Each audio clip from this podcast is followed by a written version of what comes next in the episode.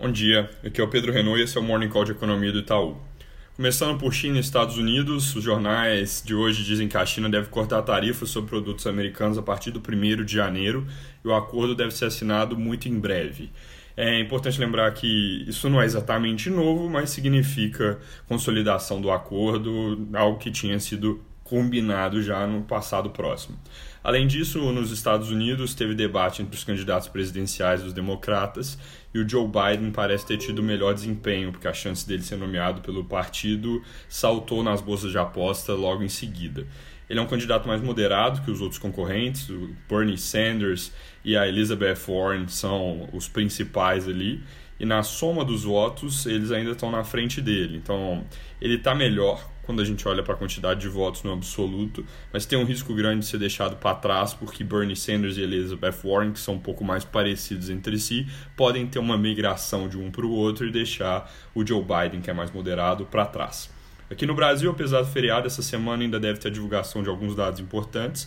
Na quinta-feira tem confiança do comércio e de serviços, que lembrando, se repetir os saltos dos que já saíram, as confianças que saíram na semana passada, devem fazer que dezembro feche com um ritmo bastante forte nesse indicador.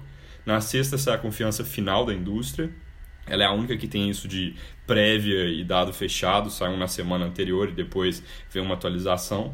E sai também a taxa de desemprego de novembro, que deve mostrar 11,4% no número do IBGE, algo que a gente estima significa estabilidade no nível de 12% quando a gente faz o ajuste sazonal.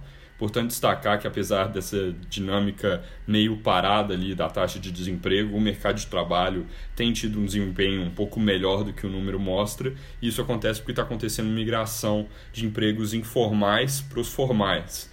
O desemprego não pega isso porque para o IBGE não importa onde a pessoa está trabalhando, mas na prática o que tem ocorrido é que a composição vai melhorando, porque normalmente quem trabalha no informal ganha menos e trabalha menos horas, com menor produtividade. Quando vaza a migração para o formal, essas coisas tendem a melhorar. Comentando uma pesquisa Ibope que são na sexta-feira, a popularidade do presidente Bolsonaro ficou estável estatisticamente. Ela teve queda de 31 para 29%, que é mais ou menos agora o mesmo nível que a gente viu na última Datafolha que saiu, mas com um movimento que foi no sentido oposto. Ele tinha melhorado um pouco na outra pesquisa. Ainda sobre o presidente, ele comentou recentemente que os Estados Unidos devem desistir de taxar, taxar o aço e o alumínio do Brasil. Isso é algo que o Trump anunciou que ia fazer tem mais ou menos um mês pelo Twitter, mas que por enquanto não teve nenhum desdobramento na prática e agora tem alguma chance de reversão. Por causa do feriado, a gente não vai ter esse podcast amanhã e na quarta-feira, mas a gente volta no dia 26. É isso por hoje, um bom dia e Feliz Natal.